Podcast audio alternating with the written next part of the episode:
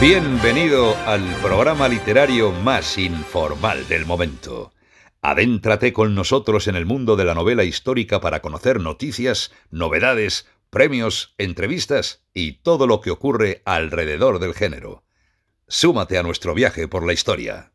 Buenos días, buenas tardes o buenas noches, dependiendo del momento en que nos estéis escuchando. Y estoy seguro que muchos de vosotros oyentes estabais esperando que volviese uno de nuestros programas regulares aquí, a primera línea de batalla, a primera línea de combate. ¿Por qué? Porque desde que terminó el certamen de novela histórica, prácticamente, pues ha sido un especial tras otro, el especial del certamen de novela histórica, eh, comentando curiosidades, cosas que pasaron, lo que el ojo no ve. Posteriormente tuvimos ese especial también sobre Lindsay Davis, en el que tuvimos esa entrevista, programas que han hecho que hasta ahora, hasta el mes de diciembre prácticamente, eh, no hiciésemos pues un programa regular. ¿Y a quién tenemos hoy aquí con nosotros acompañándonos alrededor de los micrófonos? Pues tenemos como siempre a un super equipo. Y ese super equipo al que vamos a ir saludando y dándole entrada poco a poco aquí a nuestros oyentes son Eva, ¿qué tal Eva?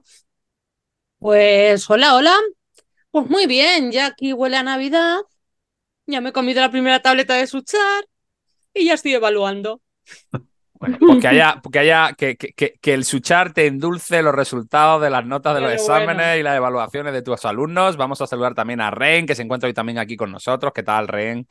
Hola, buenas tardes chicos. A mí me gustaría haceros una pregunta.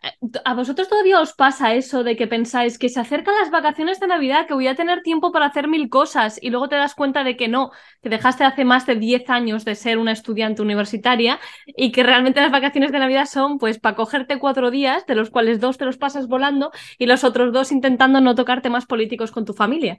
No sé, ¿os pasa? Porque a mí me pasa. A mí sí, me sí. pasa, Ren, que, que el problema es que los días que podría decir, hoy no me va a llamar nadie, ni, me, ni voy a tener nada porque es eh, Navidad, porque es eh, Año Nuevo, porque es...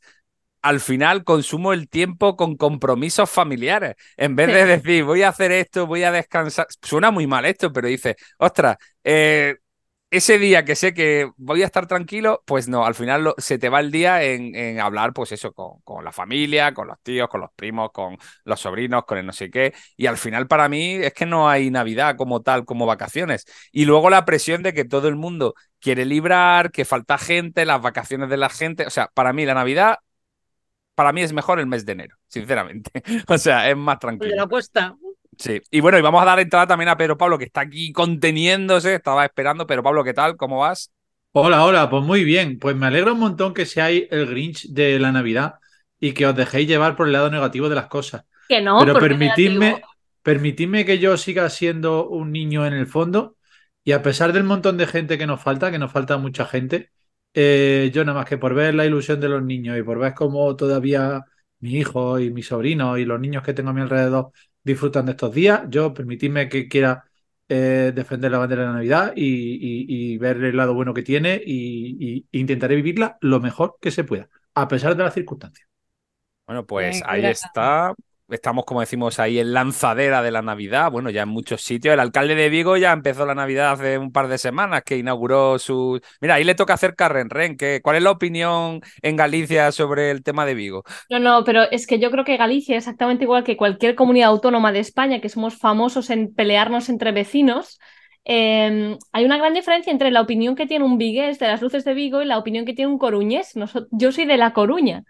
O sea, he vivido en La Coruña la mayor parte de mi vida. Entonces, los coruñeses miramos a los de Vigo con cierta sensación de desprecio y los de Vigo miran a los coruñeses con eh, cierta sensación también de, de desprecio. Entonces, ¿qué opinan los coruñeses de las luces de Vigo? Que por favor no te gastes el dinero en esas cosas y gástatelo, pues yo qué sé, en ayudas sociales, en, en apoyar un poquito a, a- a la gente que lo puede estar pasando mal en estos momentos. Pero de cualquier manera ya te digo que no soy la persona más ideal para comentar esto porque soy de La Coruña, tío. ¿Vosotros ahí en Úbeda no tenéis enemistad con algún pueblo vecino?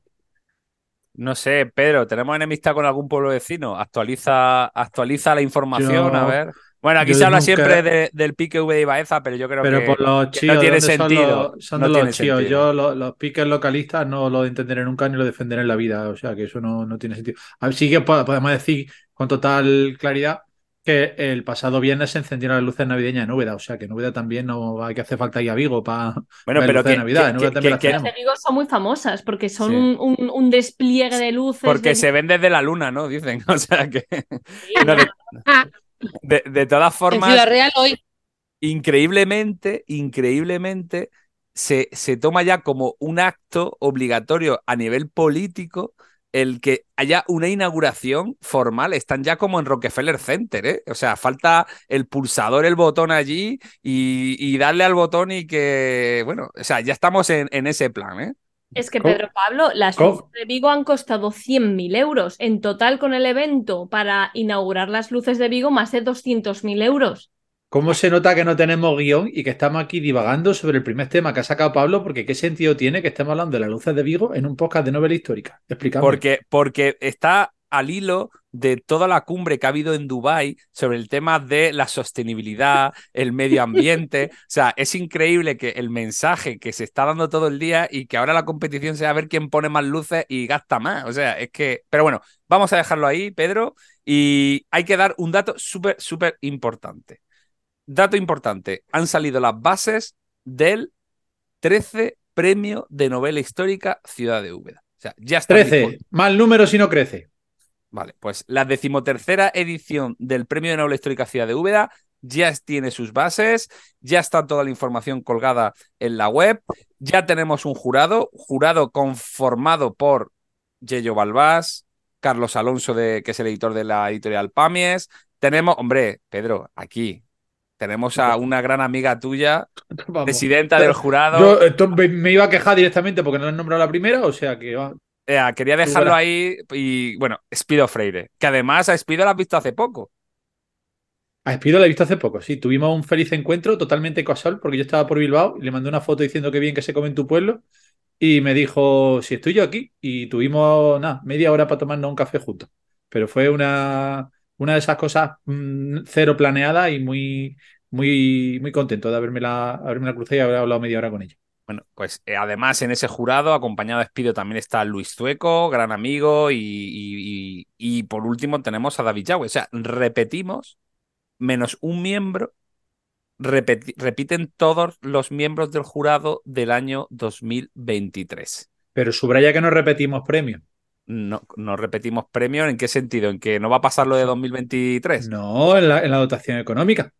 Sí, tenemos eso, subrayamos que son 20.000 euros de premio, como todos Eso. los años, más Eso, la eso. publicación de la obra ganadora en la prestigiosa colección de histórica de ediciones Pamies. O sea, que estamos hablando de que son 20.000 euros más publicación. ¿Y qué queremos? Pues que la gente participe, que nos mande sus obras. Pero cuidadito, que las bases lo pone muy claro. Hasta el día 2 de enero o 1 de enero no podemos empezar a recibir. Hemos publicado las bases para que la gente las consulte, prepare su documentación, su papeleo, sus cosas y nos la empiezan a mandar a partir de enero.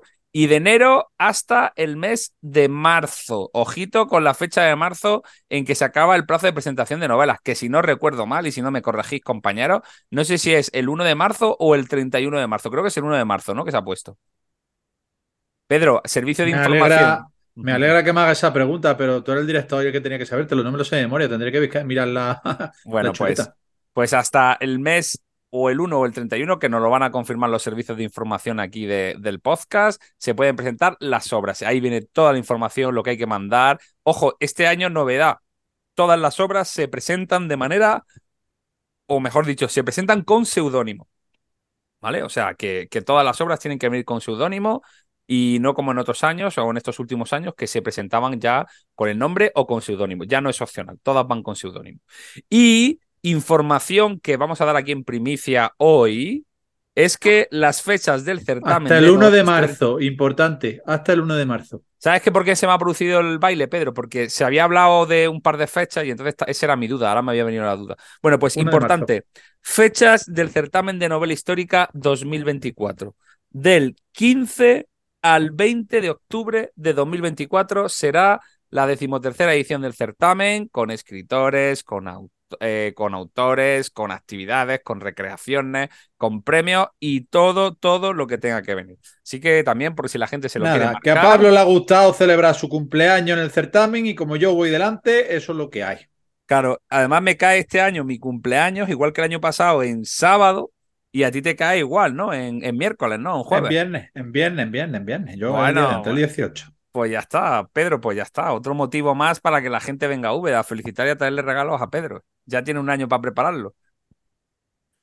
¿Qué más? Vale, apuntado en el calendario. Oye, yo tengo que preguntaros, ya que, que ninguno estuvisteis en el programa de Lindsay Davis, ¿qué os pareció el programa? ¿Cómo quedó esa primera vez que metemos a una internacional, la entrevistamos y traducimos? Vale, a, a mí me pareció que el programa ha quedado súper bien. Es decir, sobre todo la forma en la cual eh, David Yago empezó introduciendo a la autora, empezó hablando de sus diferentes obras. Yo he de confesar que Lindsay Davis no la conocía, no me seducía demasiado porque mucha gente, la, muchas personas la venden como si fuera novela histórica con novela negra. Y yo no soy una auténtica fan de la novela negra, pero la manera en la que David Yago fue vendiendo la capacidad narrativa de la autora, sus libros, cómo realmente se centra sobre todo en los personajes que son la parte más baja de la sociedad romana en ese momento eh, y cómo realmente eso es un auténtico desafío para la autora porque implica que tiene que documentarse mucho más, ya que tenemos más documentación histórica sobre los papeles de los nobles, de los aristócratas y de las personas ricas y de los propios soldados que de la parte más baja de Roma, me pareció fascinante y de hecho hizo que muy probablemente Lindsay Davis acabe dentro de mis listas de autores a los que probablemente leería si en algún momento baja la pila de libros que debo leerme para reseñar, pero me encantó la manera en la cual la introdujisteis. Bueno, pues ahí está. Yo no sé si Pedro y Eva han tenido oportunidad de escuchar el programa. Sí, sí. Bueno, a mí me gustó mucho, pues eso, vamos a lo práctico, a que Lindsay hablara y luego se la tradujera. ¿Por qué?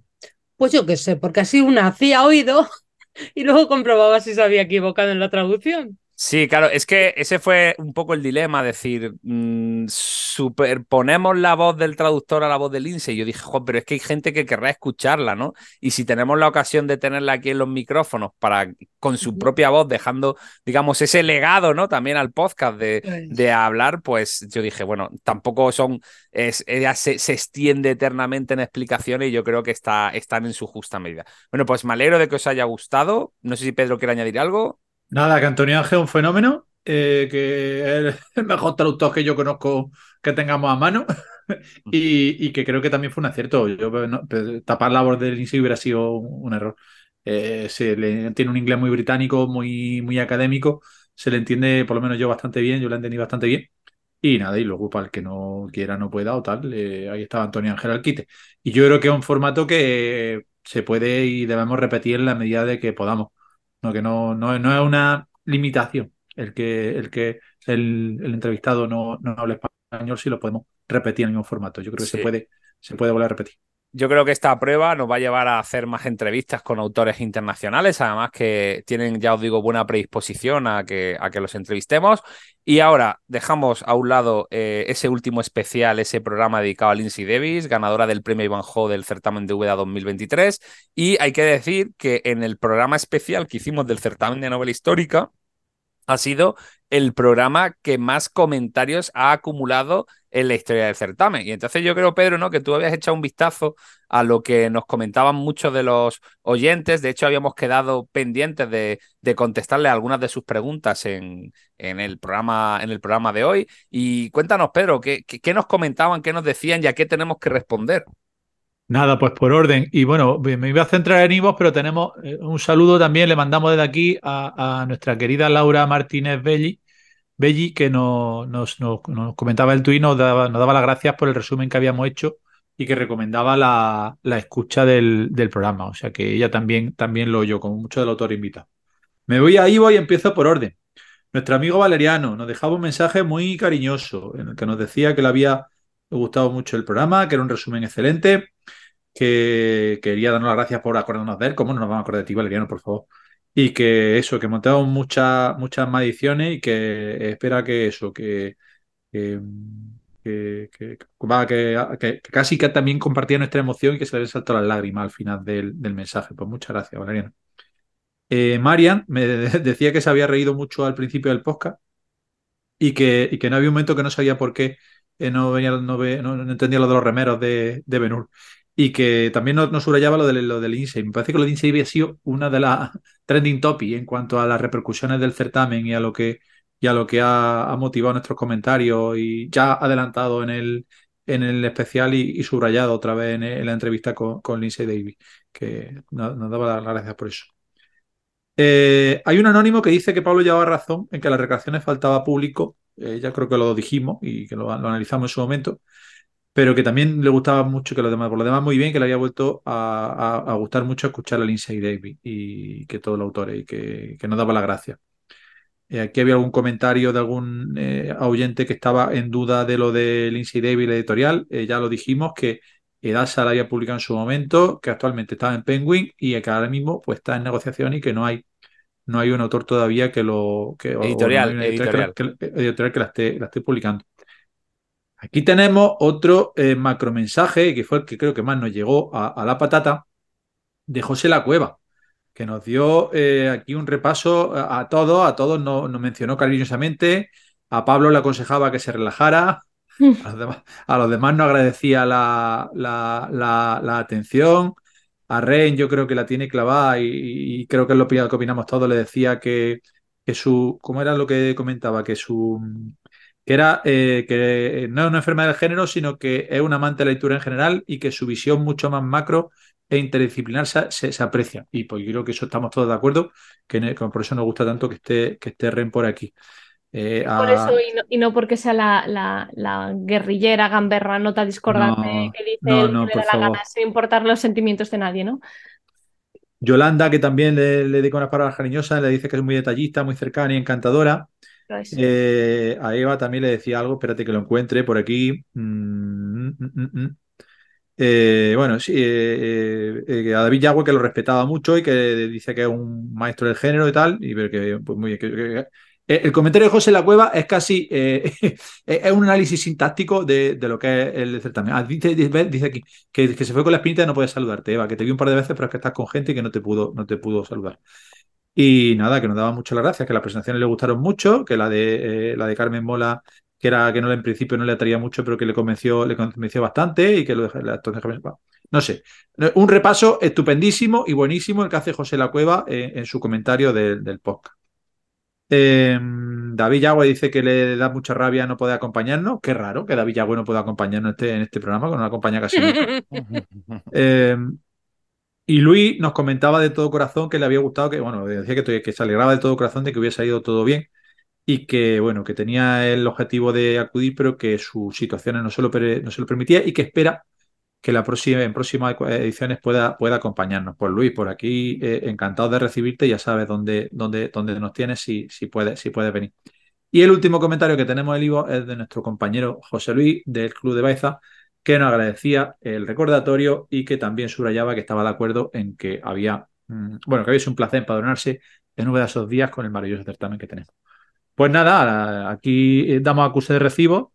Muchísimas gracias a todos por la repercusión. Si tiene tantos comentarios, certamen que creo porque hemos entrado todos eh, eh, eh, en, en, contestar. De, de, cabeza a contestar y a dar las gracias y a, a mandar besos, abrazos y agradecimientos, pero que es un placer que tener esta, esta repercusión y este, y este recibimiento y, este, y cada comentario que tenemos en Ivo, ya os puedo decir que lo, lo vemos con mucho cariño y con mucha ilusión y totalmente agradecidos porque nos dejáis comentarios y vuestras opiniones de este Oye, programa o de otros. Estaba dándole vueltas y no sé por qué ahora me he acordado de la Chupipandi, ¿vale? Y, y, y entonces, claro, ahora decía yo, oye, Ren, eh, ¿se siguen manteniendo esas relaciones fluidas en la Chupipandi? O sea, ¿habéis creado algún grupo de WhatsApp o algo por el estilo? Lo digo porque, porque también he visto en, en, redes sociales en algún momento que, que, había ahí un cruce de mensajes de eh, falta ren o, o, nos acordamos mucho. Yo pregunto esto, es que me ha venido a la cabeza con esto de los comentarios. Eh, a ver, yo, yo creo, no tenemos un grupo de WhatsApp de la Chupipandi, pero lo que sí que es cierto es que Andrea y yo hemos hablado en varias ocasiones. He visto que Andrea, por ejemplo, ha reseñado la obra de Elena y Elena ha reseñado la obra de Andrea. Andrea, yo no sabía que era tan buena Bookstagrammer porque de hecho sube bastantes reseñas y tiene colaboraciones con otras editoriales. Nos contestamos a los stories, nos seguimos, es decir, yo creo que es, es el comienzo de lo que yo creo que es una relación de una muy bonita amistad, mm, pero también tengo en cuenta que nos vimos allí tres días, sería súper creepy que tuviéramos un grupo de WhatsApp rollo, chicas, ¿qué habéis desayunado hoy? Yo Wesley, ¿sabes? No sé. También tengo en cuenta que yo soy muy sociópata, entonces no sé muy bien cómo van estas cosas. De momento, pues nos vemos en stories, nos dejamos likes, nos comentamos diciendo, tía, qué frío hacen Girona, sí, tía, qué frío hace en Mallorca, tía, yo pongo la manta de borreguillo hacia abajo y ya está. Bueno, pues ahí, ahí lo dejamos. Eh, ahí también recordar que, que, podéis disfrutar de los lunes de Momoko, que ha habido justamente nueva, nueva publicación justamente en el día de hoy, que es el día que ha salido el programa. También tenéis por parte de Ren una, una clase magistral de cómo combatir el frío en uno de sus stories, me parece, ¿no? Que es así que bueno, y, nada, y bueno, Eva, yo te he visto que has estado súper lectora este, este tiempo atrás. He visto que has publicado bastantes cosillas vinculadas con libros. Algunas cosillas, sí. Pero todo porque ha sido. Porque llevo 10 días sin fumar. ¡Ah! O sea, que en vez de, de, fumarles. Claro. Ah, bueno, todos son ventajas. cosas. Todos son ventajas. Claro que sí. Y me estoy acordando mucho de ti, Pedro. Mm, no, una pocas veces te lo he dicho ya. Me alegro que me hagas caso. Nunca es tarde si la ducha es buena. ¿Pero por qué? ¿Pero por qué? Porque, Pedro, le has dicho muchas veces a Eva que tiene que dejar yo de soy, Yo soy anti-tabaco 100%. Yo eso, vamos, está, está clarísimo. Cualquiera que me conoce sabe que soy anti-anti-tabaquísimo. Pero no entiendo por qué, si total el tabaco lo único que hace es desproverte de estabilidad financiera y cargarte los pulmones. No entiendo tanta inquina. Da igual, Pedro era mi pepito grillo. Bueno, pues ahí dejamos, vamos a ver cómo evoluciona, va a formar parte de los próximos programas, cómo evoluciona ese combate a muerte entre Eva y el tabaco, a ver cómo, cómo acaba la cosa y cómo acabamos el 2024, que podamos seguir. acuérdate, Pablo, de preguntarle en cada programa que esté Eva si sigue fumando o no. Es una labor pues, social y de acompañamiento que tenemos que hacer en este podcast, de eh, eh, hacer vigilancia y seguimiento de ese. Tú, sabes, pero que yo me engancho a ese tipo de cosas cuando sanguijuela como me enganché a ese libro dedicado de Noah Gordon a tu hermana que estaba por ahí. Pues, por eso, yo no me olvido, yo, yo recuerdo, igual que el famoso tatuaje que se iba a hacer Ren también en su momento. Ay, tengo muchas ganas de hacérmelo. Sí, tengo, tengo un amigo que es tatuador, le he pedido que si me lo hace y me ha dicho que ni de coña, que como salga algo mal lo mato. Y sé dónde vive, Pero, pero tengo muchísimas ganas de hacerlo, tienes razón, voy a buscar sitio. Bueno, pues ya sabéis que tengo ahí. Eh, los temas no se me olvidan, los dejo. No los comento, pero ahí están. Y con esto llega el momento de hacer una pausa y nos vamos a la sección de novedades.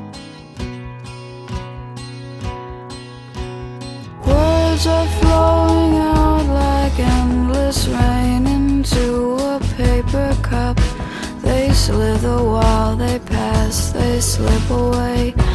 Across the universe.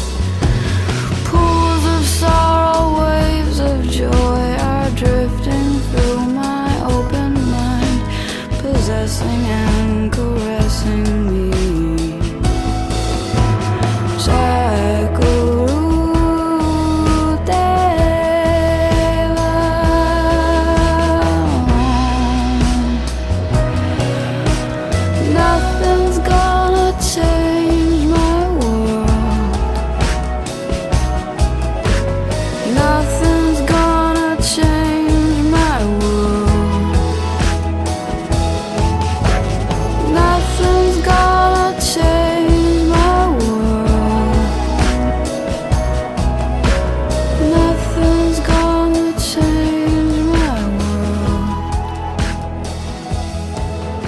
que podríamos decir que estamos en el último apartado de novedades del año, porque llegarán los últimos programas, esos especiales que hacemos en Navidad, vendrá nuestro ranking de cuáles son las novelas que más nos han gustado, cuáles nos han gustado mucho pero no están para estar en las primeras posiciones. Se vienen días trepidantes, se vienen programas trepidantes por delante. Veremos quién acaba este año en primera posición del podcast del certamen de novela histórica pero también vamos a comentar, como he dicho, novedades. ¿Y quién va a empezar hablando de novedades, libros que han llamado la atención, cosas que podrían pasar a esas pilas de lectura que tenemos cada uno de nuestros, de los que estamos aquí presentes? Pues va a empezar Ren. Ren. No, no Ren. Hemos, habíamos dicho que iba a empezar Eva. Eva. No importa, no importa, yo estoy preparada. Eva, Venga, adelante. pues, yo. venga, Eva, Venga. adelante. Bueno, pues yo traigo hoy una novela que, pues que le tenía muchas ganas, muchas, muchas. Es una, la nueva novela de Sergio Vega, que estuvo en, allí en el certamen, el primer año que yo estuve, por cierto. Y bueno, pues que va a publicar la semana que viene con Chidori nuevamente el último de los Akamatsu. Eh, Ren, si me tienes que corregir, me corriges. No, no, no me atrevería. Bueno, pues esta novela es la segunda parte de del fantasma de los Nanjo. Mm, Como no la he leído, pues no sé si es necesario leer la primera o la segunda, supongo que no, ya os contaré. Y bueno, pues va de que el fantasma de los Nanjo, de la primera parte, apareció por última vez hace 10 años eh, y desapareció cuando se vengó del líder del clan Akamatsu. Ahora ha vuelto a la vida en las calles de Edo, que es una ciudad en expansión, donde está creciendo una nueva clase social, que son los chonin, que me ha sonado mal. Los Claro, de lo- chonin. los chonin suena un poco a los chonin, ¿no? Eso, eso, a los chonin. chonin. Pues eso. Y bueno, pues esta clase social intenta sobrevivir a las, mm, a las extorsiones de los grupos de mafia que hay por allí. Y vuelve a aparecer un miembro de aquel del que se vengó el fantasma. Y va a ser el, el que dirige esta, esta familia nueva que surge. Y bueno, pues ahora la pregunta es cuál va a ser el papel del fantasma de los Nanjo en esta segunda historia. Sí puedo decir que me gustó muchísimo la primera y que tengo muchas ganas de, de ponerme con esta. Bueno, pues ahí está esa primera recomendación, esa primera novedad comentada por Eva. Y ahora sí, sin equivocarme, y esta- es que estaba intentando a ver si estaban atentas o no, estaban pendientes. Vamos con Ren Ren. ¿Qué, qué nos traes? Vale, em, yo como no puede ser de otra manera, os traigo un libro de novela histórica que tiene parte esotérica y parte de feminismo, porque ya sabéis que ese es mi nicho, ese es mi rollito. Se llama Las Brujas de Bardo, es una novela publicada por Bidis, escrita por Anya Bergman y traducida por Carmen Bordeaux, que muchas veces nos olvidamos de decir quién es el traductor y la verdad también merecen eh, que se reconozca su parte del trabajo. Vale, es una novela que sale a la bueno, que sale a la venta en el 2024, si no me equivoco, y que realmente nos traslada a Noruega en el siglo XVII, ¿vale? Este es eh, el instante en el cual una mujer que se llama Sigrid, que es una viuda de pueblo, tiene una aventura con un comerciante. Mm, Tal y como os podéis imaginar, cualquier tipo de relación sexual extramarital en aquel momento para velar por la seguridad familiar, no me veis, pero estoy poniendo muchas comillas con los deditos, eh, era considerado completamente ilegal. Entonces a ella la juzgan como si fuera una bruja, porque teóricamente ella es la que ha seducido al comerciante. El comerciante pobrecito se cayó mm, desnudo, no tiene la culpa de nada, pero ella sí. Entonces se la llevan directamente a la fortaleza de Bardo, que es una fortaleza real, para ser juzgada.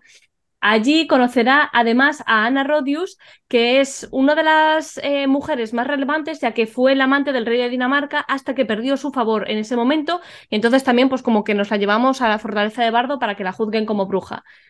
La- las brujas de Bardo teóricamente trata la historia no solamente de la, la propia Sigrid encerrada en una fortaleza en las cuales vamos a poder ver las condiciones absolutamente inhumanas y desastrosas en las que mantenían a las mujeres, las torturas a las que eran sometidas y que muchas veces les llevaban incluso a confesar crímenes y pecados que no habían cometido simplemente para encontrar la liberación en la muerte, sino también a las peripecias de cómo la hija de Sigrid, Ingeborg, eh, decide salir de su casa, atravesar unos yermos completamente helados y se acompaña de la hija de, ahora sí que sí, de una bruja completamente mm, autodeclarada como bruja.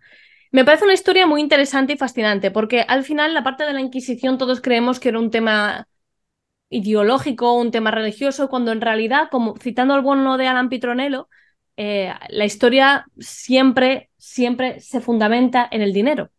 Entonces es bastante relevante el hecho de que esta mujer, que es viuda en el pueblo y que tiene una posición acomodada, sea acusada de brujería, no solamente ella, sino también la amante del rey de Dinamarca, ya que en aquel momento la Inquisición muchas veces acusaba a mujeres que tenían posibles económicos, porque luego todo aquello que se expropiaba de las mujeres eh, consideradas como brujas acababa formando parte del patrimonio de la Iglesia.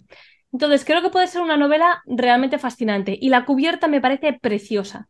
Me parecen preciosas las llamas rojas de fuego a las que les han metido unas imágenes por dentro como si fueran hojas quizás de un alce, de un arce, de un de una, la típica simbología de un árbol nórdico, no sé, me parece precioso. Y tengo muchas ganas de ver, además, cómo Anya Bergman llega a tratar esta historia, además, sobre un sitio como puede ser Dinamarca, que al final el traspaso de la religión vikinga y pagana, el traspaso de la religión cristiana, fue algo que es digno de estudio y digno de lectura en una novela de ensayo única. Bueno, pues ahí, no pasa nada, muy bien, Ren, así, así, así está estupendo. Ha hecho un ah, ring casi tú sola. compensa eh, las barbaridades que hacemos algunos. Así que vamos a pasar ahora a escuchar a Pedro Pablo. Pedro Pablo, ¿qué tenemos hoy contigo, Pedro? Pues yo os traigo una novela que creo que puede cubrir una de esas eh, lagunas de conocimiento que algunos tenemos, por lo menos yo, en cuanto a la filosofía, aquella asignatura que teníamos en el instituto, a la que quizá no le prestábamos toda la eh, atención que se merecía y que luego con el paso del tiempo, pues bueno, vas descubriendo de que eh, eh, viene bien tener una base sobre las corrientes filosóficas, sobre alguna figura. La novela de la que quiero ya hablar y que lleva ya una semana en el disponible en la librería es El secreto de Espinoza, de José Rodríguez dos Santos, publicada por Espasa. Esta novela nos cuenta eh, la, historia y las peripecias de un pequeño evento de Espinoza que vivía en Ámsterdam, en la comunidad judío-portuguesa de Ámsterdam, y en donde este pequeño judío descubre eh, que en su sinagoga se ha expulsado a uno de sus miembros por cuestionar eh, la Sagrada Escritura. Esa circunstancia hace que nazca en él la duda sobre si esa ese carácter infalible que se le concede a la Biblia eh, es razonable o no. Y eso hace que eh, eh, lleve a cabo una investigación para ver pues un poco el origen de quién escribió esos textos, si es verdad lo que se dice sobre Dios, si las afirmaciones sobre la naturaleza que aparecen en la Biblia son razonables o no. Y en mitad de esa búsqueda, que le llevará a, sufrir rechazo tanto de rabinos como de predicadores cristianos, como todo lo que sea cuestionar esa, esa, mm, esa, aspecto religioso, harán que eh, se funde y se eh, asiente su, deseo por el conocimiento y su posterior eh, trayectoria filosófica. quería mencionaros que el autor, que para mí por lo menos es desconocido, no sé si vosotros tenéis el gusto de haber tenido alguna referencia de José Rodríguez dos Santos, o creo que es una de esas cosas que nos pasa en este país, que a Portugal lo tenemos mm, en algún aspecto olvidado. Estoy viendo que, bueno, además de haber nacido en Mozambique tener una trayectoria de colaborador en medios de radio televisión, prensa, incluso con, la BBC y la CNN, eh, y además de haber sido profesor de, la Universidad de Nova de Lisboa, y tiene 25 novelas. Y, bastantes de ellas premiadas en su país. Y yo por lo menos reconozco que no lo conocía.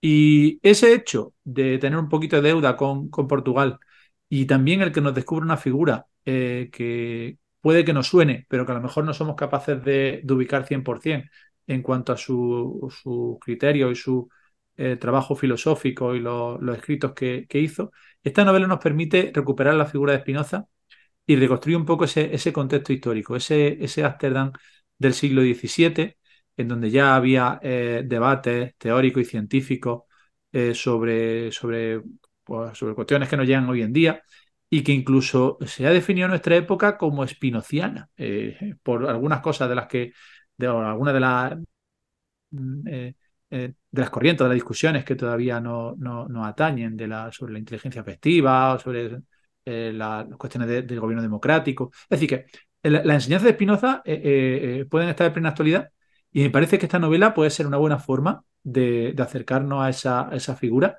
a través de una trama de, pues de intriga un poco y de, y de bien enmarcada en, el contexto histórico en el, que, en el que está.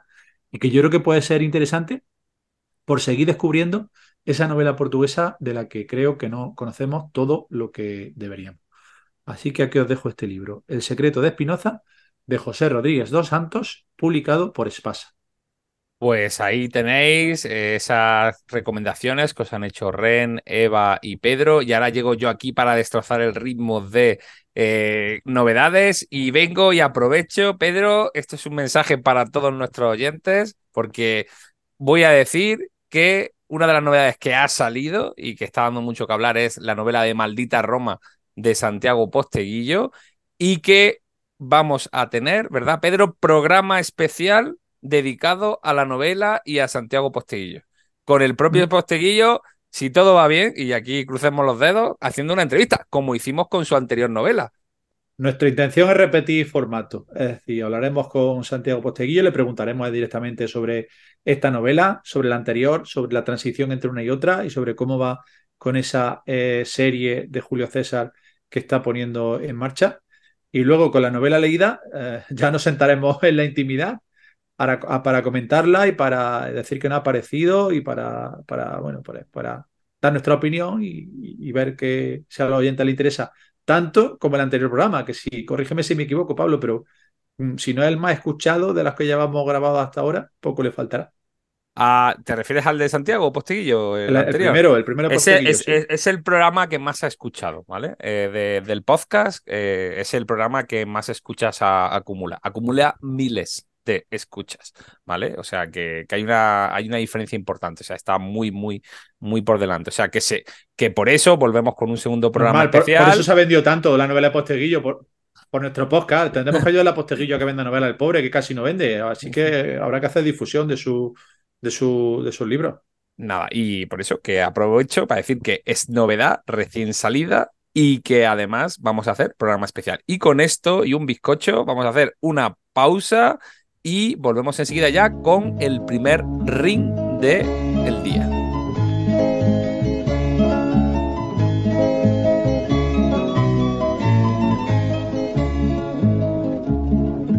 El día 6 de febrero nos tenemos que acordar que entramos los españoles en la plaza de Tetuán. La plaza de Tánger la van a ganar, también han ganado la de Tetuán.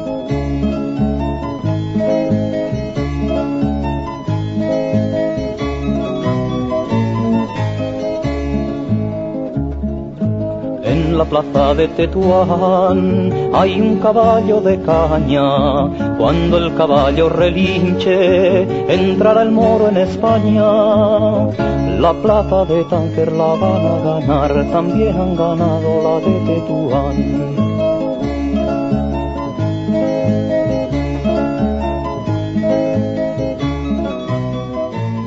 A pesar del frío, a pesar de las bajas temperaturas que estamos sufriendo en todo el suelo peninsular, aquí seguimos nosotros con el ring, nuestros luchadores y luchadoras eh, sin parte de arriba, con poca ropa, con guantes en sus manos y vienen aquí hoy a comentar, ni más ni menos, pues dos títulos. El primero de ellos va a ser comentado por Eva y por Pedro, así que que suene la campana y empiece el combate. Pues Eva y yo vamos a hablar eh, de una novela mm, publicada por nuestros amigos de Pamia que se titula Lloverá tierra seca sobre anual, del autor Santiago Díaz Morlán. Con el título ya estamos avanzando muchas cosas, es decir, volvemos a un momento, el verano de 1921, y a un entorno geográfico, al de anual, que eh, eh, sobra un poco eh, las palabras y las explicaciones, porque es una de las mayores tragedias y de los más grandes fracasos de España durante el siglo XX, en cuanto a su historia militar y en cuanto a su, política colonial. Me gustaría empezar hablando un poco sobre el autor, porque para mí, y, lo reconozco, no tenía ningún tipo de información previa suya antes de esta novela. Santiago Díaz Morlán es abogado bilbaíno y bueno, eh, compagina su ejercicio profesional con, la escritura y con el estudio de la historia. Tiene una primera novela en el año 2022, eh, cuando el hielo deje de crujir, ambientada en la caída del Imperio Romano. Y esta es su segunda novela, eh, que también nos pone a, nuestra disposición. Em, yo, hay, que, hay que decir dos cosas. la, primera, eh, yo, mi referencia previa de, Anual es únicamente la, novela de, David Gómez, la de Fuego sobre Geribe, que me sirve de referencia y que, bueno, me vaya a disculpar y que me disculpe David, que me disculpe Santiago si, si a lo mejor hago demasiada referencia a ella, pero es, es la, única lectura que tengo yo reciente de, Anual.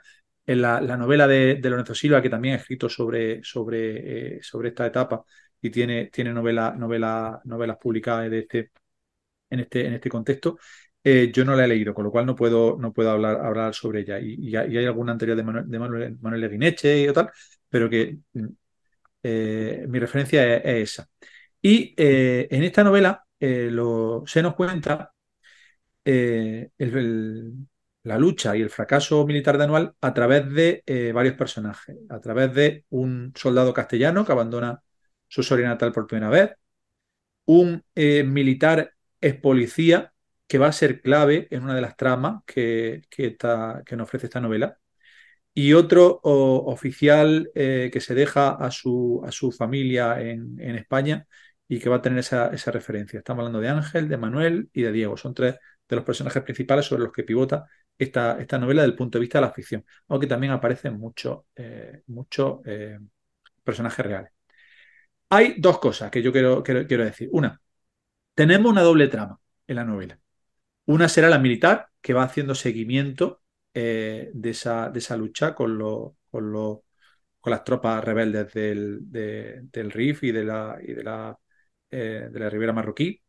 Y eh, otra trama adicional, que es un poco novela negra, sobre la investigación de este teniente Manuel sobre cómo algunos desaprensivos estaban aprovechando el abastecimiento y la escasa eh, el escaso presupuesto eh, militar que, venía de Intendencia para cubrir las tropas eh, españolas en el norte de África para su propio enriquecimiento. Y hay ahí una trama de novela negra de investigación, de casi detectivesca y de crímenes que, creo que hace que la novela tenga mucha, mucha agilidad y, avance muy bien. Y a mí me ha gustado y, quiero subrayar el estilo, es decir, cómo está escrita y, lo, bien que, nos cuenta Santiago Díaz Morlán la historia. Para mí ha sido una sorpresa, no tenía muchas eh, eh, expectativas previas sobre este, sobre este autor, pero me ha gustado mucho cómo escribe y cómo va entrelazando eh, escenas muy bien dibujadas y muy bien, y ambientadas con esas tramas que, es parte bélica y es parte, y es parte de novela negra. Y hace que la novela se lea muy bien, por lo menos por mi parte. Eva, ¿tú qué opinas? Bueno, pues yo como tú eh, también tengo la única referencia es la de David Gómez. Y no quiero compararlas, bueno, porque David se centra sobre todo en Igeriben. Y sin embargo, Santiago mm, nos hace una descripción de un plano más general. A mí la novela me ha sorprendido, me ha dejado sin palabras y me ha gustado un montón. Eh, la trama negra donde en el Ministerio de la Guerra se recibe un anónimo en el que se informa de que, bueno, pues están pasando cosas raras en, en Anual. Esa trama, esa Lola, es una gran historia. Eh, me gustó tanto, pues nada, que se metían los capítulos del frente y me molestaba que se metieran por medio, porque estaba picadísima en, en la historia de Lola.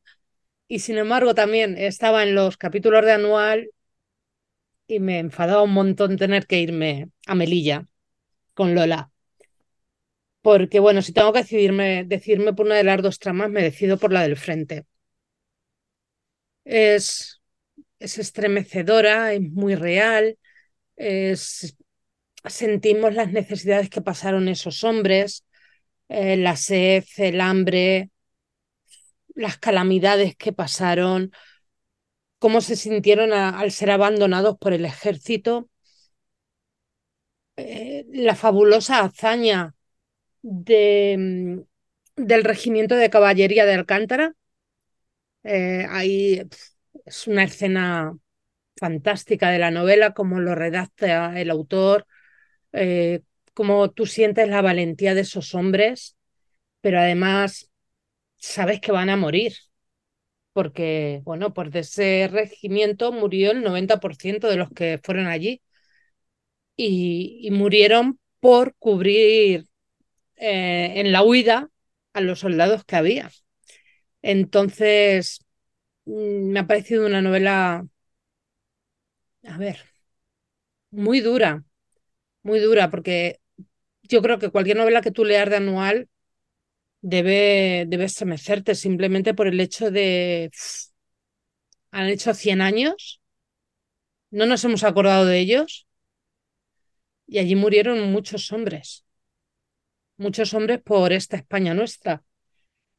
Y por supuesto, mejor no hablar de, de la corrupción, de, de cómo quizás parte, gran parte de la culpa de este fracaso del ejército fuera la corrupción que había, que había allí, que no les llegaban alimentos, que, que no les llegaban municiones, porque ese dinero se perdía por el camino, ni medicinas. Me ha gustado mucho, me ha gustado mucho la narración, el estilo, cómo nos lo cuenta, cómo nos engancha la, a la novela. Me ha gustado un montón. La veo muy buena novela. Ahí hay una cosa que también estoy de acuerdo contigo, y es que eh, eh, con las dos tramas, al final, eh, claro, eh, está leyendo la, la parte bélica, pero la parte bélica, por desgracia, sabemos cómo termina. Es decir, que eh, sabemos que está abocado al fracaso. Y creo que la- hace que la parte de, de- de novela negra o esa, esa investigación que no sabes cómo avanza, no sabes qué le va a pasar a los personajes, o no sabes esa, esa Lola, en la que, por cierto, hay una relación amorosa, pero tengo que decir que aquí en este caso me parece que no es tópica y que creo que está muy bien, muy bien hilada. Es decir, que eh, no, no hay nada de empalague, no hay nada de. Yo qué sé, que eh, a mí sí me ha gustado esa, esa Se relación puede amorosa. leer. Sí, sí, sí. O sea, no- a mí no me ha estorbado en ningún momento la, Yolanda la- la- puede leerla. Sí, sí. eh, pero Yolanda, que es la más escéptica en este, en este campo, se, se, se puede acercar a la novela. Y eh, a- aunque al final las dos tramas confluyen, ¿eh? y las, do- las dos tramas nos llevan, nos llevan a, a- a ese, a ese fracaso bélico. Es curioso, y yo leyendo la novela, eh, la, imagen que te da, bueno, la, imagen que transmite, sí, sí, y ya no voy a citar más la novela de David.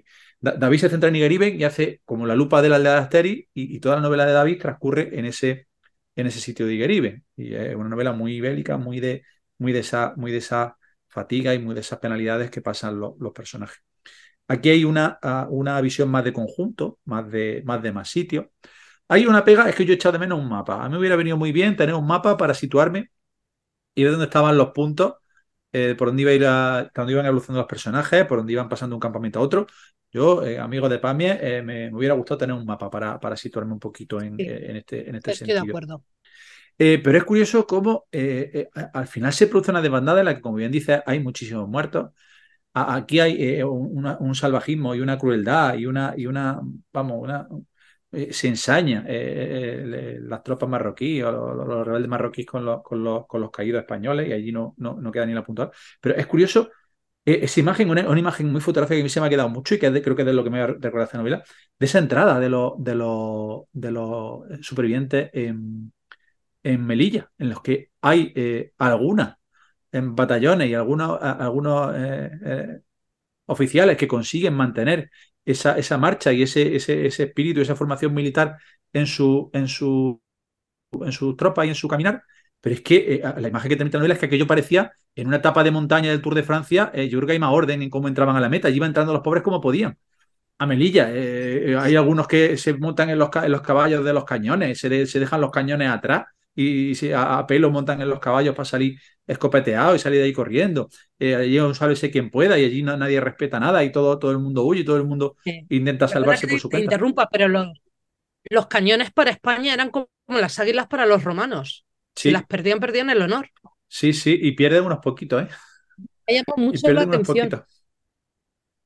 Y, y- Sí, sí. y no, y esa, y, esa, y esa parte de, la- de esa novela a mí me ha. Porque eso mm, es verdad que eh, ocurre a, continuación de lo de Igeriben y a continuación del, desastre. Y está muy bien, muy bien contado y muy bien, y muy bien narrado. Otra cosa que me llama a mí mucho la atención es cuando Primo de Rivera llega a Melilla y monta un desfile ahí para que sepa toda Melilla que se van a ayudar a los que están en anual. Y, y vuelve a ser lo mismo, pan, circo y ya está. Y, o vienen los barcos, y vienen ahí, vienen, eso, eh, ven, ven los barcos y parece, ya está aquí la flota, ya, eh, bien, viva España, ya nos van a salvar. Y viene, y viene un barquito. Un barquito Sí. viene solamente a- en apoyo de- de- del ejército. Eh, Y, luego una se, tomadura de pelo. luego se describe que hay, que hay- murieron 25.000 soldados acantonados en Melilla y que no fueron capaces de hacer una expedición para salvar a estos compatriotas que estaban allí en, eh, aislados, sitiados y, y no sé, hay, hay mucha. Da, da muchos motivos de reflexión esta novela y, entiendo que no sea uno de los temas que más nos pueda gustar eh, eh, leer, pero conocer esas miserias también es conocer nuestra historia al final, creo yo, y, creo que, que es importante eh, saberlo. Hay una parte que yo ya lo dije en el momento de la, de la novela de David y que lo vuelvo a decir ahora. eh, me gustaría ver o que desarrollar literariamente la parte marroquí y entender o que a, a algún autor español intentara analizar por qué esa hazaña, por qué ese odio, por qué esa, ¿sabes? Eh, aquí al final el enemigo, el enemigo no tiene cara, no tiene rostro, simplemente se dedican a disparar, a apuñalar y a, y a destripar a, a- los, a los supervivientes y se, incluso con cuestiones que son poco honorables, porque hay alguna negociación, que la negociación, la negociación es, eh, espera, espera, estamos negociando, espera, espera, vamos a negociar, espera, espera, vamos a negociar y cuando de repente están encima y lo que están haciendo es matarlos, ¿sabes? O sea, que no hay, no hay un comportamiento nada honorable en, la, en, en el enemigo. Pero ese enemigo al final no tiene voz en esta, en esta novela. No, no, no, no, no lo entendemos, no sabemos por qué. Y, y me gustaría que, a ver, pues lo mismo que se le daba a un, un ejército nazi en un momento dado, pues que se le pusiera cara, rostro y circunstancia y contexto a esa, a esas tropas. Yo me gustaría que alguien lo, Sí. lo desarrollara, que algún autor se atreviera a llevarlo a una novela. Mira, yo como, como dato informativo, bueno, pues quiero decir que es una guerra que queremos olvidar, no que tengamos olvidar, sino que queremos olvidar porque fue un desastre y fue una vergüenza para España. Ha sido considerada así hasta tal punto que, que el Regimiento de Caballería Alcántara recibió una medalla al honor en el 2012. Quieto rayo, ¿no? Ahí bien. estamos. Y ya está. Bueno, yo la recomiendo. Me, me ha gustado muchísimo la Bueno, novela. veo, veo que, que- que os ha gustado a ambos esta novela, un autor que yo creo que no conocíamos, como habéis dicho y habéis indicado al, al principio, y que vamos a tener que tener en cuenta, ¿no? En esa, en nuestras pilas de lectura, Pedro y Eva. O sea, que, que yo creo que, Mira, que La, la portada está muy chula, casi como todas las de Pami, prácticamente todas las portadas están, están muy chulas. Aquí le han dado mucho protagonismo al, al título y a la letra del título, pero la, a mí la portada también me gusta, me gusta mucho cómo, cómo ha quedado. La verdad que sí, tiene así como además el tema de las cómo están hechas las letras o cómo está, digamos, hecho el diseño, está, está muy chulo, ¿no? Llama, llama muchísimo la atención, casi parecería un, un póster de un cartel de cine, me da un poco la sensación en, en muchos momentos, ¿no? Me Sí. recuerda a, a un tipo así de... Es muy tarantino, me da la sensación cuando lo veía ese, ese, ese cartel, eh, vamos, esa, esa portada.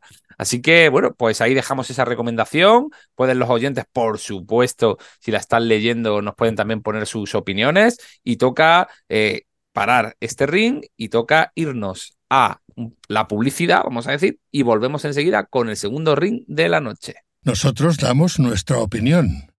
Haznos llegar también la tuya a través de nuestras redes sociales.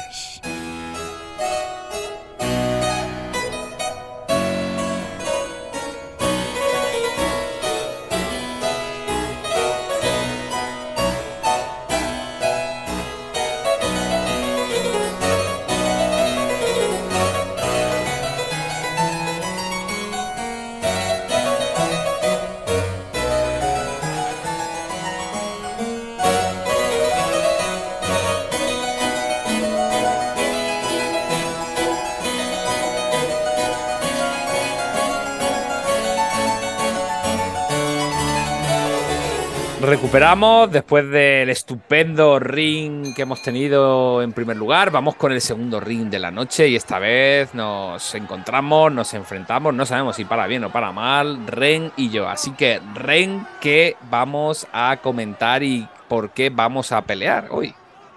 Un auténtico honor compartir REN contigo, compañero Pablo. Hoy vamos a hablar de La última mirada de Goya de Javier Alandes, una novela publicada por Contraluz Editorial que además, si no me equivoco, estaba dentro de mis novedades recomendadas de hace un par de podcasts. Por lo tanto, aquí tenemos la primera premisa del ring. Ren nunca se equivoca recomendando. Eh, Muy bien, Ren, ahí, así me gusta. Esa, eh, haciendo, ha- haci- haciendo ahí religión, vamos. La novela nos traslada del siglo XIX a 1888, cuando Joaquín Pereira, que es un cónsul español, se ha metido entre ceja y ceja o entre pecho y espalda, lo que vosotros prefiráis, la misión de poder regresar triunfante a España llevando consigo el cuerpo de eh, Francisco de Goya, ¿vale? Es decir, del amado pintor. Para su maravillosa sorpresa, y para sorpresa de muchos de los lectores que probablemente no conozcan la historia, cuando se exhumó la, cripta donde estaba enterrado Goya, se encontraron con que a este le faltaba la cabeza. No solamente faltaba la cabeza, sino que además había sido enterrado con el esqueleto de otro completo desconocido. Desde ese mismo momento, Joaquín Pereira mm, decide contactar con Leland, con uno de los mayores detectives del momento, para ayudarle a discernir y a descubrir qué es lo que ha pasado con la calavera de Goya.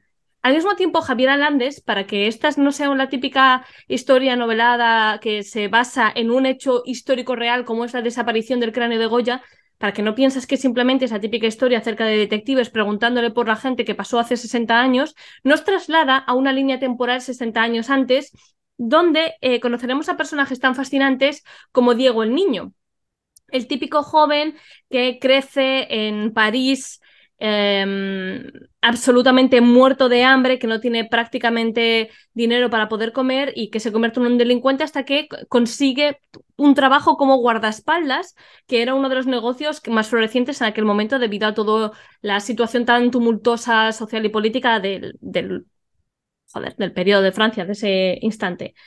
Eh, Diego el Niño acabará trasladándose a Burdeos y acabará sirviendo en la casa de Francisco de Goya en los últimos años de su vida que es una casa que comparta con Leocadia Zorrilla, que fue una de sus amantes, con Rosario, que se supone que es su hija legítima, y con la que conoceremos que será su gran amor, Juliette, que es una doncella que encontrará trabajo en la casa de Goya como institutriz de la pequeña Rosario. Al mismo tiempo, estos personajes se verán completamente sometidos ante la amenaza de un asesino a sangre fría llamado Andrea Bosco Oscuro que se ha trasladado allí por orden de un ministro para acabar con Goya y con otros de los españoles influyentes que están de alguna manera desterrados en Francia, luchando a distancia y emitiendo propaganda contra el rey Fernando VII.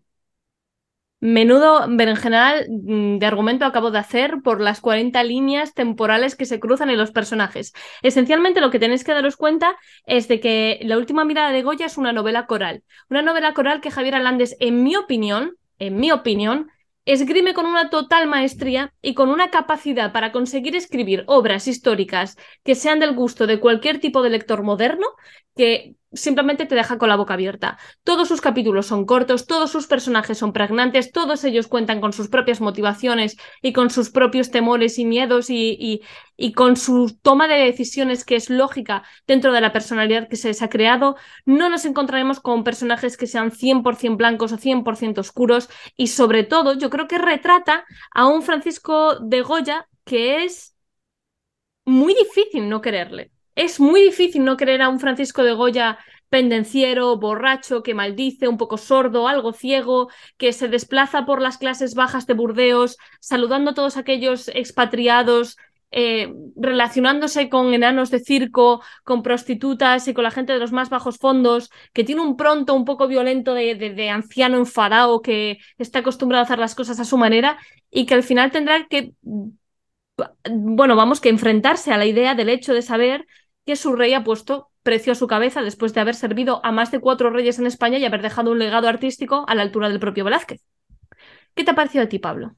Bueno, pues eh, eh, como Ren muy bien ha hecho esa sinopsis de la novela, eh, desde mi punto de vista yo creo que estamos ante una novela que tengo la sensación, Ren, que va a pasar bastante desapercibida por, eso no, no, he visto mucho movimiento alrededor de la novela, pero que me parece que en lo que llevamos de año, de mi punto de vista, es una de las mejores novelas que ha pasado por mis manos. Ah, me refiero en el género de novela histórica.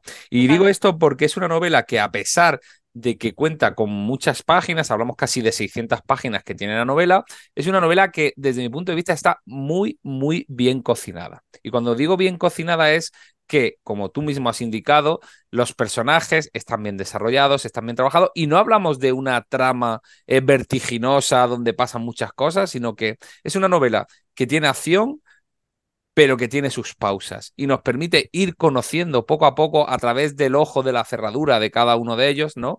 Cómo son, como te has dicho, qué motivaciones tienen y lo hace tan bien que no te sobra absolutamente ninguna página. O sea, cada uno de los personajes, con todos puedes, como tú dices, eh, eh, empatizar, con todos los puedes entender y además nos descubre con esa doble vertiente, con ese con esa doble, doble momento temporal que no nos molesta, sino que al revés, se conjuga muy bien, eh, haciendo que en ningún momento, por lo menos yo no sé tú, Ren, pero yo no es, no me, me he sentido en ningún momento que que era que fuese previsible, ¿no? Lo que fuese a ocurrir. Ahora, también muy cinematográfica desde mi punto de vista, Ren. O sea, eh, por esos capítulos cortos, por esos golpes cortos que a veces son simplemente eh, cuatro o cinco párrafos y luego eh, escenas que perfectamente yo por lo menos visualizaba en, cine, ¿no? O sea, de, desde ese primer intento de asesinato en, la, en, el teatro o, ese segundo momento de intento de asesinato, se veía perfectamente, ¿no? Incluso cómo, cómo algunos de los personajes cruzaban sus miradas, ¿no? Y cómo, y cómo poco a poco se va eh, cocinando ese, ese desafío, ¿no? Y ese vamos a decir, enfrentamiento final que podía darse. Así que eh, yo, desde luego, no sé tú, Ren, pero yo desconocía este final, estos últimos momentos de, de Goya, ¿no? Y justamente ese punto de arranque de la desaparecida cabeza de Goya. Yo también lo desconocía y de hecho yo como al final soy generación millennial, las generaciones millennials siempre nos han dado a escoger desde pequeñitos que si Red Bull Monster, que si eh, los tres Pokémon, que si Coca, eh, o Nesquik, siempre he sido más de Velázquez que de Goya.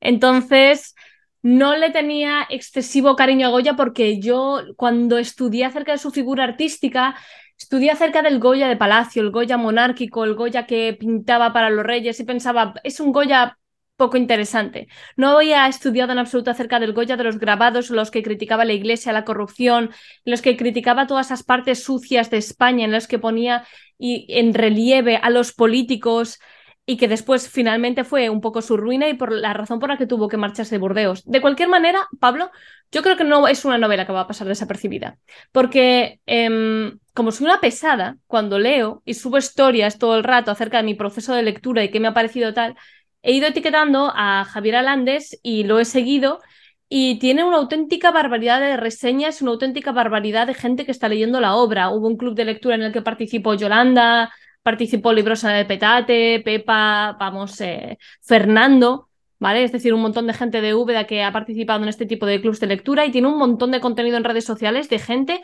que está poniéndole reseñas muy positivas. Pero es que yo creo que la clave del éxito de esta obra, primero, además de la forma en la que retrata personajes para todos los gustos. Tienes a Juliet, o Julia, es Julia realmente. Tienes a Julia, que es el típico personaje empoderado femenino desde este, el primer capítulo, que quizás luego ya no está tan empoderada, pobrecita mía, pero al principio da un golpe en la mesa que es completamente memorable cuando ella es doncella y su señora le dice que tiene que meterse en la cama del señorito y entrenarlo para cuando el señorito se case, que sepa qué es lo que tiene que hacer. Y ella prefiere perder su trabajo antes que convertirse en sus propias palabras, yo he venido a ser doncella, no puta.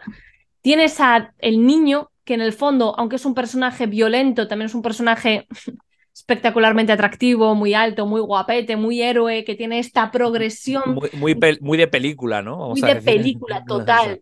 Que tiene esta progresión de las novelas históricas de éxito en España, del pobre huérfano que se abre paso en la vida gracias a su eh, capacidad para poder adaptarse. Y luego, sobre todo, tienes a Goya.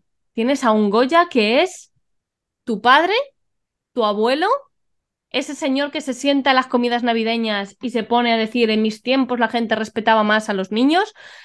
Es decir, tienes a un personaje completamente entrañable y todo esto él lo hace con un lenguaje muy sencillo, unas frases cortas, unos capítulos muy cortitos, le da tiempo a descansar a los momentos históricos de drama y acción y como tú dices, Pablo, es espectacularmente cinematográfico en todo el proceso es el típico libro que tú le puedes regalar a quien sea, no te vas a equivocar. Le va a encantar a todo el mundo. Le va a encantar. Sí, yo me estaba acordando ahora, por ejemplo, ¿no? Que además cómo, cómo profundiza, por ejemplo, el personaje de Goya. Me estaba acordando de una escena que es cuando asiste a una ejecución concretamente en, una de las plazas de, la ciudad de Burdeos, ¿no?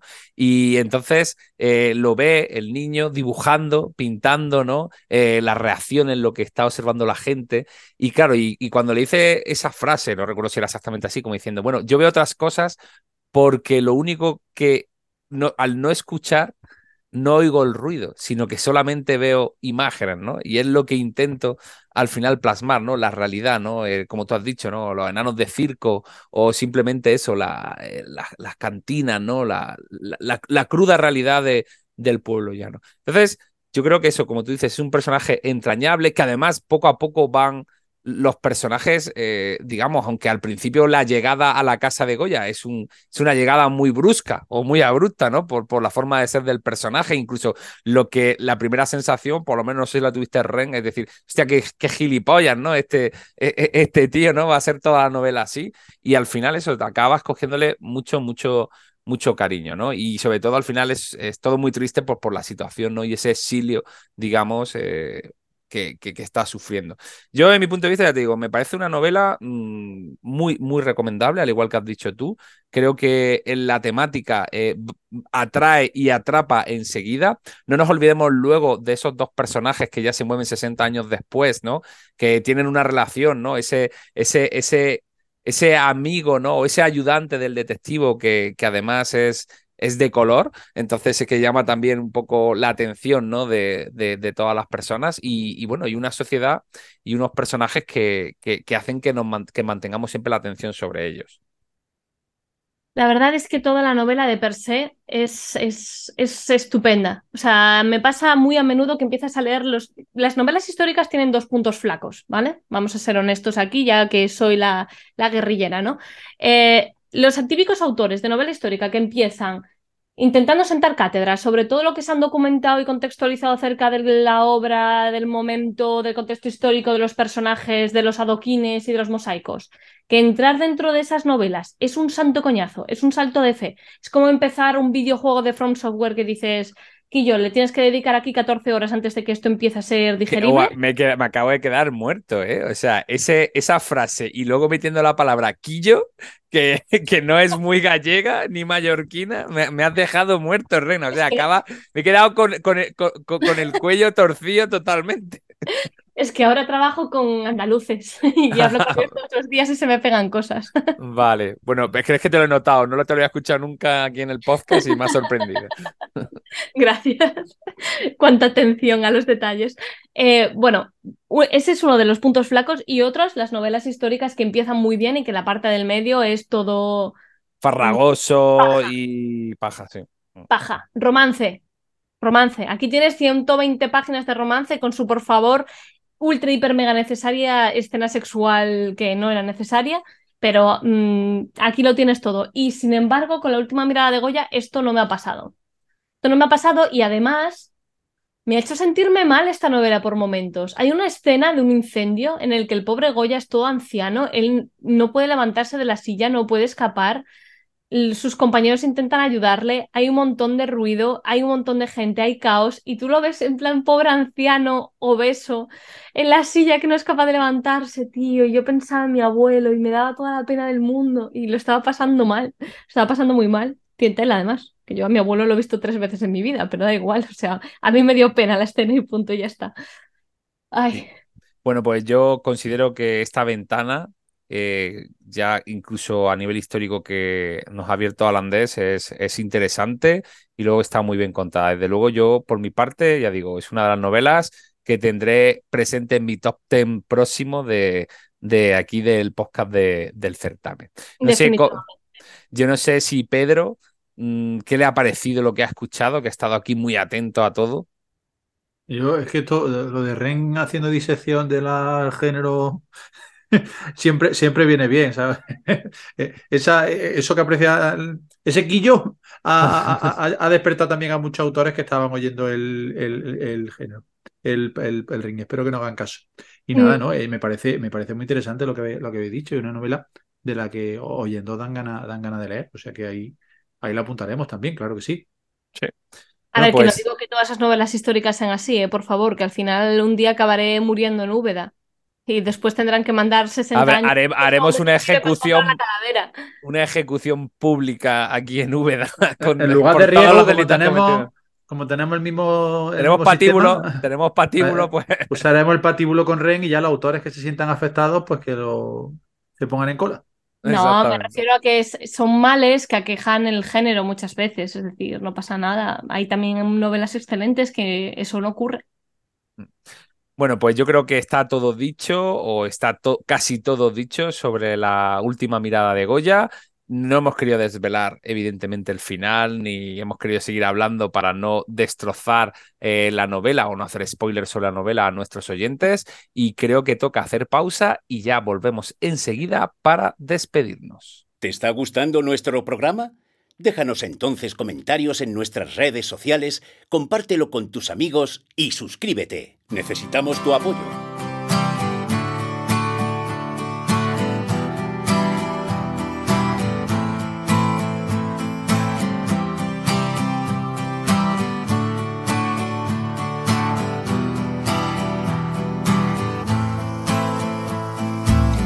Hace días que te observo he contado con los dedos cuántas veces te ha reído y una mano me ha valido.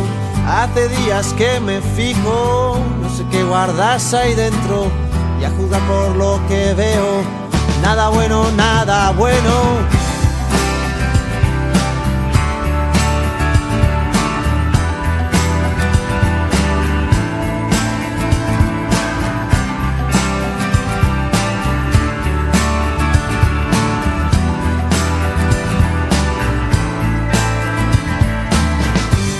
Tienes miedo a reír y a llorar luego, a romper el hielo que recubre tu silencio.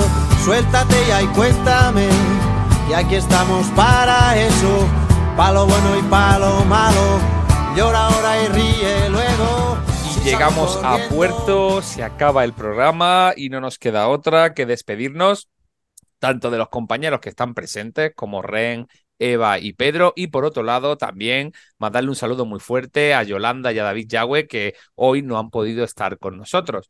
Como ya os hemos anunciado un poco a lo largo de este programa, en breve llegarán nuestro programa especial de Navidad. Ya sabéis que hacemos nuestro típico ranking. Y, y Pedro, Ren, Eva, estaba yo pensando en que este año, después de tres temporadas de programa a punto de iniciar la, cuanta- la cuarta temporada del podcast. Yo no sé si este año tendríamos que hacer algún tipo de postal Christmas especial de Navidad del podcast para enviárselo pues a, a- a nuestros oyentes o a aquellos que, que Yo quieran. algo dijiste, algo dijiste y hay que mantener la palabra y ya que Ah, lo dije públicamente, mismo, lo dije aquí en el eh, programa. Algo dijiste de algún detallito, de algún sorteo que íbamos a hacer, eh, tenlo en cuenta y a ver si cumplimos con lo que decimos. Vale, vale, no sé, Ren, ¿qué opinas? Me parece bien, me parece bien. Si Pedro Pablo dice que lo dijiste y que si no te llevara el patíbulo conmigo, Pues así, no te- así no estoy sola. Bueno, pues yo le voy a dar vueltecitas y para el próximo programa contamos qué sorpresa tenemos para nuestros oyentes eh, para Navidad, si os parece bien. Que sí, algo hay que hacer, hombre, que es Navidad, por favor. Pongamos de Venga. nuestra parte en que el espíritu navideño por lo menos una vez al año nos llene de alegría, de paz y de amor. Bueno, pues con alegría, con paz y con amor nos despedimos del programa, así que nos vemos en 15 días. Hasta luego. Adiós. Tú me Feliz agarras Navidad. por el cuello y si no te escucho, grita, te tiendo la mano, tú agarra todo el brazo y si quieres más pues grita.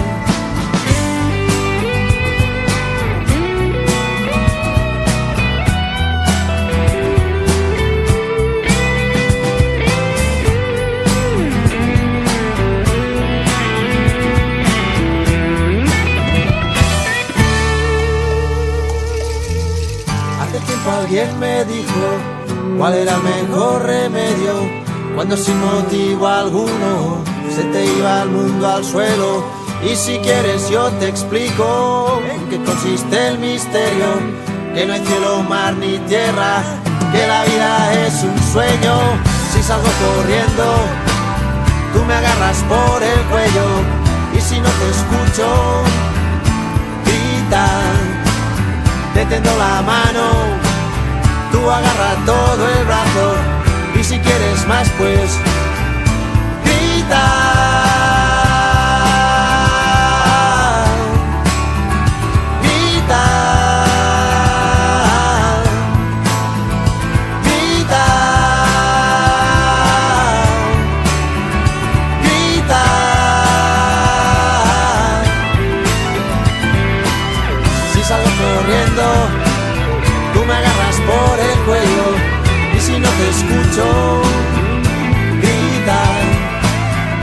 La mano, tú agarras todo el brazo y si quieres más pues